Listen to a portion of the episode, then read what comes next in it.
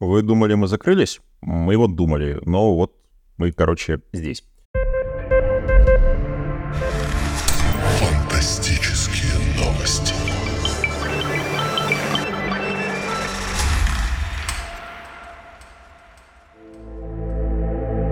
Добрый день, добрый вечер, доброй ночи и даже доброе утро, дорогие друзья! Вы слушаете очередной выпуск фантастических новостей, большого обзора главных событий из мира книг, кино и видеоигр от журнала «Мир фантастики». А новостей за прошлую неделю выдалось очень много. Наконец-то закончилась забастовка гильдии актеров. У Марвел проблемы, Кевин Файги задолбался. Дисней покупает Hulu. Это стриминг такой, если что. Хулят их и так все бесплатно, но, в общем, Дисней опять хочет что-то купить. Наконец, Sony снимает фильм по легенде о Зельде, а у Человека-паука появятся жена и дети. У микрофона разбираться с этим безобразием будет Никита Волкович. Поехали!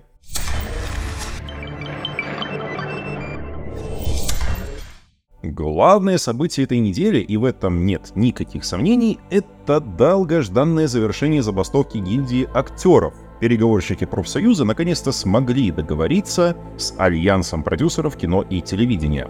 Нынешняя забастовка самая долгая в истории, она длилась 118 дней. Прежде рекорд принадлежал забастовке 1980 года. Тогда стороны смогли достичь компромисса на 96-й день. Теперь Голливуд наконец-то может вернуться к работе. Напомним, что большинство производственных мощностей встало еще в мае, когда на забастовку вышли сценаристы. К середине июля к пикетам присоединились и актеры. Забастовка сценаристов закончилась еще 27 сентября. Тогда ожидали, что следом за сценаристами продюсеры договорятся и с актерами, но этого события пришлось ждать еще полтора месяца. Главным камнем преткновения в переговорах актеров и продюсеров стали отчисления со стримингов. Актеров не устраивало, что стриминговые проекты оплачиваются по отдельной минимально возможной ставке. Вот, например, второстепенные актеры культового сериала «Оранжевый новый черный» на старте получали всего 1000 долларов за эпизод. Кроме того, профсоюз не устраивала позиция студии касательно использования искусственного интеллекта. Например, перед началом забастовки Альянс предлагал оплачивать актерам массовки день работы за оцифровку их образа, а затем студии получали бы право совершенно безвозмездно пользоваться этим образом по своему усмотрению до конца времен. Пока что стороны не опубликовали подробности соглашения, но и те, и другие называют его историческим. Гильдии актеров удалось добиться рекордного увеличения минимальной заработной платы, повышения числений в страховой и пенсионные фонды, а также бонусы за участие в проектах для стриминга. Ну и о правилах использования искусственного интеллекта вроде как договорились. Теперь Голливуд может наконец-то вернуться к работе, но есть один нюанс. Все дело в том, что 23 ноября в США отмечают День Благодарения, и эта дата считается началом праздничного сезона, который продлится аж до самого Рождества. Исторически сложилось так, что это самый сложный и дорогой период для съемок в кино, а значит Голливуд что? Правильно, уходит на месяц на каникулы. Поэтому съемки большинства новых проектов начнутся в лучшем случае в первых числах января. Эксперты уже прогнозируют логистический хаос, так как все студии наверняка захотят запустить производство новинок, ну, естественно, как можно раньше. А производственные мощности, ну, они не резиновые, павильонов на всех не хватает, а многие звездные актеры, режиссеры, операторы и же с ними подписались на участие сразу в нескольких проектах, потому что рассчитывали, что съемки будут хоть немного разнесены по времени, а теперь всем придется выбирать, и что из этого выйдет, кажется, не знает вообще никто. В самом выгодном положении находятся проекты, съемки которых до начала забастовки находились в самом разгаре. Большинство студий пошли на дополнительные траты, чтобы застолбить за собой площадки, декорации и съемочные группы. Производство таких фильмов можно перезапустить всего за несколько дней, поэтому первыми к работе вернутся съемочные группы третьего Дэдпула, второго Битлджуса и второго Гладиатора, а также последнего фильма Клинта Иствуда «Присяжный номер два». Да, если что, не переживайте, с Клинтом все в порядке, в свои 93 дед все так же жжет, э, но вроде как собрался на пенсию. Что касается телевизионных проектов, то здесь все несколько сложнее. В издании Deadline подсчитали, что продюсерам потребуется 5-6 недель, чтобы собрать актеров, подобрать съемочные группы, провести репетиции и подготовить декорации — приоритете культовые и рейтинговые шоу, например, «Возвращение хитов «Анатомия страсти», «Морская полиция», «Закон и порядок». Также в ближайшее время должны стартовать съемки заключительного сезона «Очень странных дел». А вот новым проектам не повезло. Все самые значимые релизы решили отложить аж на следующий телевизионный сезон. Поэтому если кто-то все еще ждет второго сезона разделения от Apple, сочувствую вам. Из-за многочисленных задержек переносов студии уже начали сдвигать свои релизы. На полгода переехал третий Веном, на год позже новая диснеевская «Русалочка» и новый мультфильм от Pixar «Элио», также поехала вся ближайшая линейка фильмов Marvel. В следующем году в рамках киновселенной выйдет только один фильм — «Дэдпул 3». Но зато отдохнем от супергеройки наконец-то. А вот в 2025 году сразу четыре картины. «Громовержцы», «Блейд», «Капитан Америка. Дивный новый мир» и «Фантастическая четверка». Честно, я устал только читать это, а вам еще и смотреть это предстоит. У Marvel вообще в последнее время дела как-то не очень. Не так давно отраслевое издание Variety опубликовало довольно большой и подробный материал, посвященный проблемам студии. Их довольно много, мы сейчас обязательно перечислим и обсудим основные, но вот один главный пункт. Кевин Файги задолбался. Суть. Кевин Файги работает в Marvel уже без малого четверть века. Последние 16 лет он руководит Marvel Studios, а с 2019 года он является главным креативным директором всего Marvel. То есть, помимо киновселенной, он отвечает еще и за сериалы, и за комиксы, и даже за книжки без картинок. Их Marvel тоже выпускает, имейте в виду. С запуском Disney Plus количество выпускаемого студии контента выросло в разы. К двум-трем фильмам в год прибавилось еще по несколько сериалов. Стоит ли удивляться, что Кевин Файги, державший производство всех фильмов студии на ручном контроле, перестал все успевать, начал уделять меньше внимания производству конкретных тайтлов и делегировать некоторые поручения другим людям. Может, среди них есть люди толковые, умные и опытные, но никто из них, к сожалению, не Кевин Файги и отсутствие Файги сказывается на качестве сценариев. Вот в частности, «Женщину Халк» пришлось переделывать уже на этапе постпродакшена, так как руководство студии, увидев готовый продукт, решило, что сцену превращения главной героини в ее зеленый альтер нужно перенести из восьмой серии в первую. А ведь это, ну вообще такие вопросы надо решать еще на стадии написания сценария. Файги также держит руку на пульсе и отправляет проекты на доработку. Например, вот многострадальный Блейд Махершалой Али уже вообще шестого сценариста меняет не справляется с объемом работы и департамент по спецэффектам. Его недоработки стали особенно видны в вышедшей в феврале этого года Quantum Mania. Ее проблемы с графикой были заметны невооруженным глазом, кажется, даже детям. Эксперты отмечали, что как минимум в десятке сцен спецэффекты были добавлены в последний момент. Но в подобной ситуации виноваты, опять же, вовсе не художники. Прошлым летом Файги поменял местами даты выхода Quantum Mania и Марвелов, сократив время работы над третьим Человеком-муравьем, чтобы вы понимали, на 4,5 месяца. В конечном итоге косяки с работой мастеров по спецэффектам стоили работы Виктории Алонсо, вице-президенту студии, заведовавшей процессом постпродакшена аж с самого первого Железного Человека. Алонсо выглядит удачным козлом отпущения, но проблемы со спецэффектами это не решает. Департамент по спецэффектам Marvel тоже не вывозит бесконечный вал контента. Художники и моделеры просто устали работать по 14 часов в день, при том, что Marvel не оплачивает переработки. Решив взять дело в свои руки, специалисты по спецэффектам в сентябре объявили о создании собственного профсоюза. Так что теперь, возможно, Marvel тоже наконец-то кто-то заломит руки. Причина, по которой Quantum махнули местами с Марвелами, заключается в проблемном производстве последних. Изначально сюжетная линия была настолько дырявой, что фильм отправили на месяц пересъемок, но и после них результаты получились не такими впечатляющими. Марвел даже устроила тестовый показ, на который пригласили зрителей с улицы, и их реакция, в общем-то, была далеко не восторженной. Variety пишет, что руководство студии морально готово к тому, что Марвелы провалятся — Рынок также был настроен очень скептично. Аналитики ожидали, что Марвелы за дебютный уикенд заработают всего 75-80 миллионов. Цифра-то вполне достойная, но не тогда, когда твой бюджет превышает четверть миллиарда долларов. И, наконец, еще одна насущная проблема студии — это, собственно, актер Джонатан Мейджорс, приглашенный на роль Канга-завоевателя. Он настолько потряс Файги своей игрой, что Канга было решено сделать следующим большим антагонистом вселенной после Таноса — вот только теперь Мейджорс находится под домашним арестом и ожидает суда по обвинению в домашнем насилии. Суд начнется в конце этого месяца, и несмотря на все заявления актера о том, что он ни в чем не виноват и вообще он там жертва, его шансы на оправдательный приговор крайне малы. Мейджорсу светит реальный тюремный срок. Marvel с Disney аукается собственная нерешительность. Большинство студий и агентов поувольняли Мейджорса еще в марте, когда актера только арестовали по обвинению в домашнем насилии. Но в Disney решили занять выжидательную позицию, ведь съемки «Пятых Мстителей», в которых Карк выходит на передний план, должны были начаться только в первой половине 2024 года.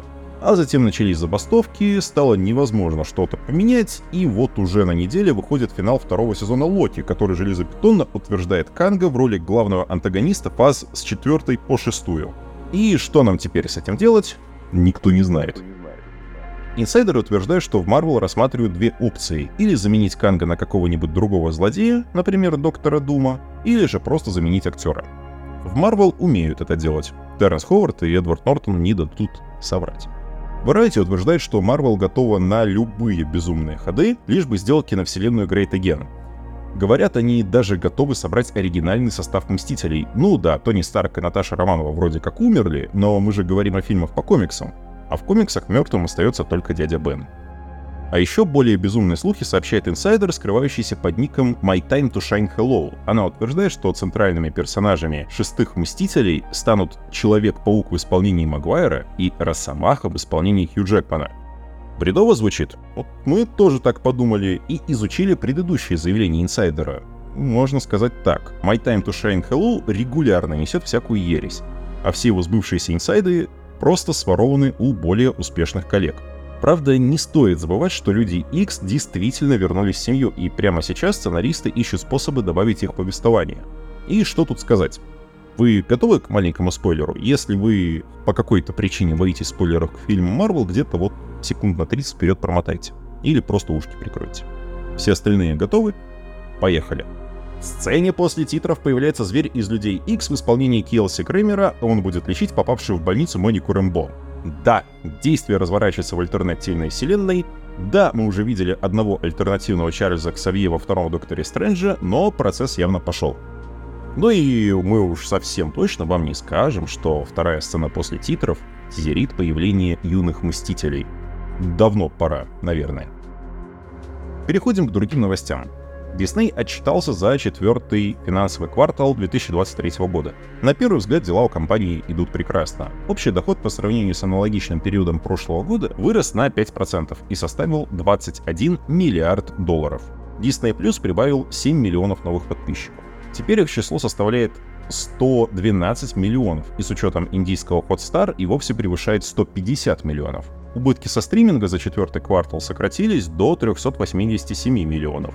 Напомним, что год назад эта цифра составила почти полтора миллиарда и стоила работы Бобу Чапику. Дисней по-прежнему ожидает, что стриминг начнет приносить прибыль к концу следующего финансового года. Правда, Айгер умолчал о том, какими методами компания собирается достигать безубыточности стриминга. За этот год стоимость месячной подписки повышалась дважды и выросла почти в два раза. С 8 долларов в начале года до 14 долларов сейчас. Такими темпами к концу следующего года она и все 20 превысит. При этом расходы-то у компании тоже вырастут. На прошлой неделе Айгер объявил о том, что Disney завершит покупку Hulu, выкупив оставшуюся треть стриминга у компании Comcast. Решение не стало сенсацией, поскольку Disney обязан был сделать это по условиям соглашения с Comcast. Стоимость новой сделки оценивается почти в 9 миллиардов долларов. Пожалуй, нужно еще и стоимость билетов в Диснейленде поднять, чтобы отбить такие расходы. Правда, компания уже нашла, где сэкономить еще пару миллиардов. В том же отчете перед инвесторами Айгер сообщил, что в следующем году компания планирует потратить на производство и приобретение контента не 27 миллиардов долларов, а 25. Из этой суммы примерно 10 миллиардов уйдет на покупку прав на спортивные трансляции, а 15 на производство фильмов и сериалов для Disney+. Как сказал Боб Айгер, после пандемии компания несколько потеряла фокус и стала выпускать контент, не соответствующий стандартам Диснея, поэтому в будущем приоритет будет отдаваться не количеству, а качеству. Еще в планах компании слить Disney Plus и Hulu в одном приложении, и бета-тест этого всего начнется уже в этом месяце, а в открытый доступ выпустят когда-то следующей весной. Выбирать качество вместо количества собирается и Netflix. Последние годы стриминг старался максимально наращивать объемы производства, выпуская новые фильмы практически каждую неделю. Теперь же платформа переходит к полностью противоположному подходу. Сервис собирается более придирчиво отбирать проекты и сократить выпуск до 25-30 новинок в год. Решение Netflix, по всей видимости, знаменует завершение очередного этапа стриминговых войн. Бездумная гонка за контентом окончилась. Практически все крупные платформы, как, собственно, тот же Disney, о котором я говорил пару минут назад, сокращают расходы на производство новых фильмов и сериалов. А значит, и Netflix может позволить себе притормозить. В конце концов, какой смысл выпускать 50 фильмов каждый год, если среднестатистический зритель уже через пару месяцев не вспомнит и половины из них? Компания Nintendo в партнерстве с Sony Pictures запустила в производство экранизации культовой серии игр «Легенда о Зельде», за режиссерское кресло усадится постановщик «Бегущего в лабиринте» и «Последней планеты обезьян» Уэс Болл. Не путать с Уви, потому что я вот попутал сначала, когда увидел. Сценарий напишет соавтор «Мира юрского периода» Дерек Коннелли. Продюсером значится знакомый нам по паукам Ави Арад. Проекту пока не подписан никто из актеров. Забастовка-то закончилась всего пару дней назад. Не знаем мы и того, будет ли фильм адаптацией одной из вышедших игр или же совершенно новой историей. Дата выхода, понятное дело, тоже где-то за туманом войны. Зак Снайдер рассказал, что события «Армии мертвецов» и его нового фильма «Мятежная луна» разворачиваются в одной вселенной. Более того, один из персонажей «Мятежной луны» должен был появиться в анимационном мультсериале по «Армии мертвецов», но Netflix, по всей видимости, отменил мультсериал, так что этой истории мы никогда не увидим. А вот «Мятежная луна» ждет нас очень скоро. Первая часть выйдет на стриминге 22 декабря, а релиз второй намечен на 19 апреля следующего года. Программный директор HBO Кейси Плойс поделился некоторыми подробностями о состоянии дел на ведущих проектах канала. Второй сезон «Дома дракона» выйдет в эфир летом следующего года. Точной даты пока нет, избранным журналистам даже уже показали трейлер, но простым смертным придется все еще ждать. Но сколько бы мы ни ждали, трейлер явно выйдет раньше ветров зимы, правда? А вот анонсированный какое-то время назад спин Джон Сноу, повествующий о дальнейшей судьбе Джона Сноу после финала восьмого сезона, до сих пор не получил зеленый свет. Прямо сейчас в активной разработке Apple HBO всего один сериал по миру Игры престолов, помимо Дома драконов. Следующей весной также должно стартовать производство «Рыцаря Семи Королевств. Межевого рыцаря». И учитывая, что следующей весной его только начнут снимать, я бы не стал ждать премьеру раньше лета 2025 года. По крайней мере, такой тайминг Блойс дал Last of Us. Съемки второго сезона стартуют в начале следующего года, а премьера не раньше 2025. Телеканал CW полностью сворачивает свою собственную телевизионную вселенную по комиксам DC и закрывает последний оставшийся в эфире сериал. Выходящий в следующем году четвертый сезон Супермена и Лоис станет для шоу последним. У сценаристов будет 10 эпизодов, чтобы завершить все сюжетные линии и подготовить мощный финал.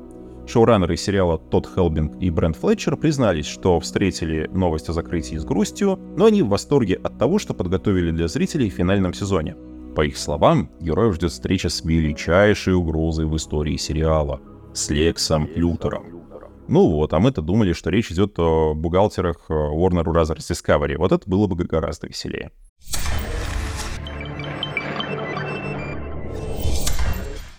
Переходим к игровым новостям.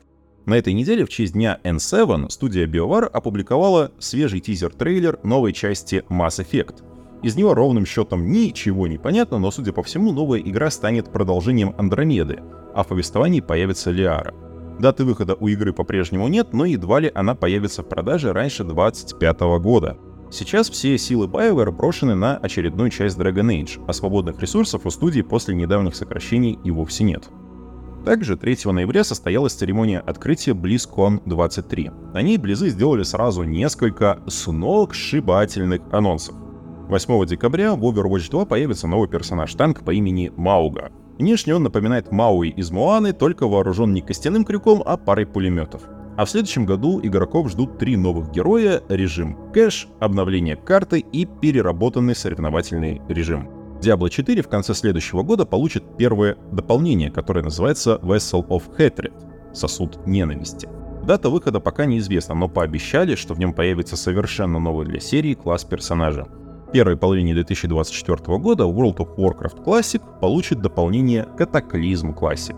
В него войдет множество изменений, внесенных на основе отзывов игроков — Вернувшийся к работе над Warcraft Крис Мэтсон анонсировал серию из трех дополнений для World of Warcraft под названием World Soul Saga — Сага о душе мира. Релиз состоится в 2024 году. И это все, что он обещал. А еще он пообещал, что команда игры не облажается. Вот только не сказал, что будет, если все-таки облажается. Студия Insomniac поделилась успехами второго Спайдермена. За полторы недели игра разошлась тиражом в 5 миллионов экземпляров. Ранее Sony уже назвала игру самой быстро продаваемой в истории студии. В первые 24 часа разошлось более 2,5 миллионов копий. Также студия Insomniac намекнула, что в дальнейших играх про Человека-паука гораздо больший акцент будет сделан на персонажа Майлза Морализа. Питера Паркера решено отправить на покой. Но по-настоящему гиковская новость сегодня всего одна. Зато какая? Компания LEGO анонсировала новый набор по киновселенной Marvel, и это будет башня Мстителей, которая позволит воссоздать все самые любимые сцены, как из первых Мстителей, так и из финала. Почти метр в высоту, 5000 деталей и 31 мини-фигурка, включая Кевина Файги, в бессменной бейсболке и со свертком шаурмы в руках. Стоить, правда, это чудо будет 500 долларов в официальных магазинах. Рискну предположить, что пока оно доберется до нас, стоимость вырастет раза в два минимум. Кстати, какой там сейчас курс доллара?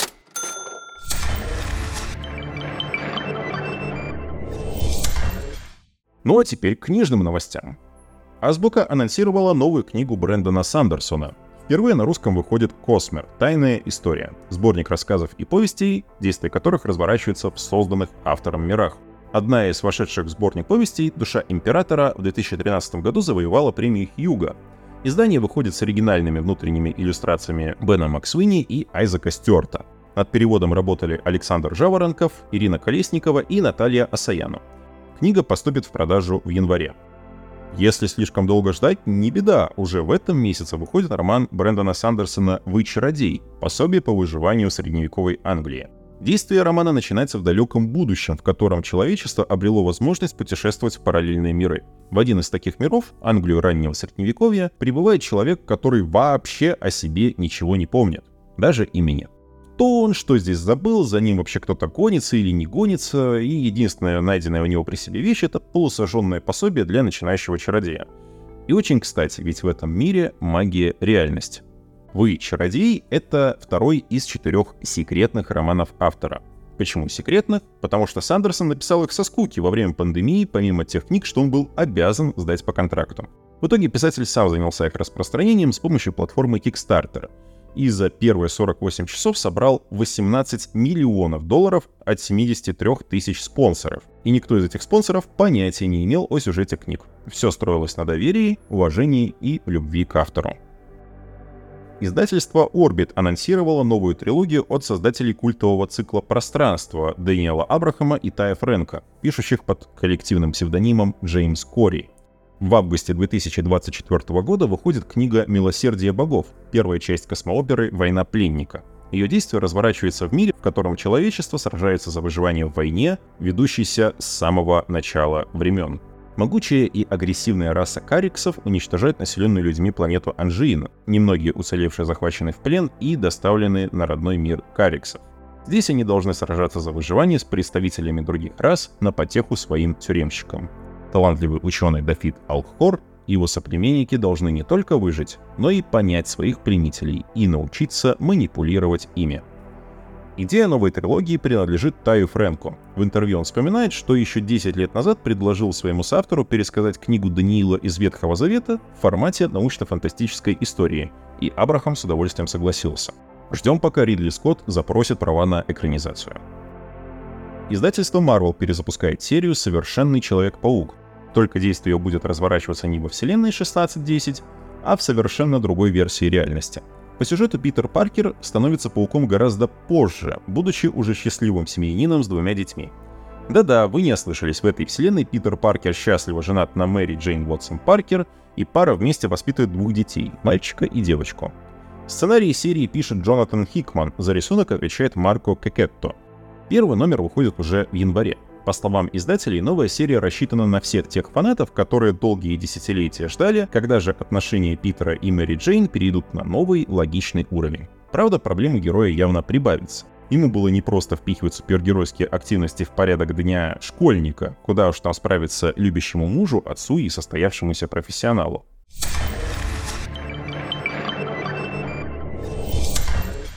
Много всего интересного произошло за неделю, и материалы от мира фантастики тоже получились очень разные и очень классные, так что читаем и слушаем.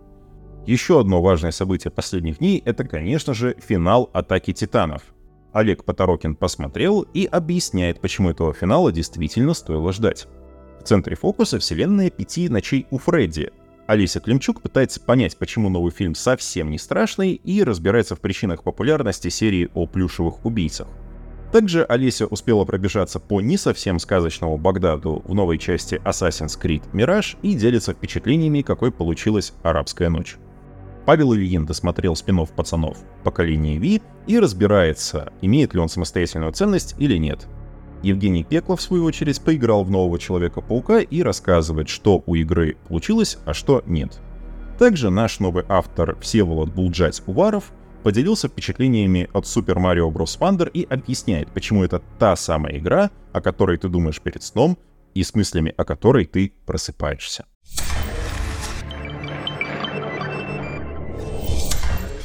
И на этом на сегодня все. Читайте фантастику, смотрите фантастику, играйте в фантастику, любите фантастику. Обязательно подписывайтесь на Мир Фантастики в социальных сетях и добавляйте в избранные наши подкасты. Вещал в микрофон Никита Волкович, сводил и добавлял приколюхи наш волшебник Андрей Быков, а за текст огромное спасибо Алексею Ионову. Услышимся!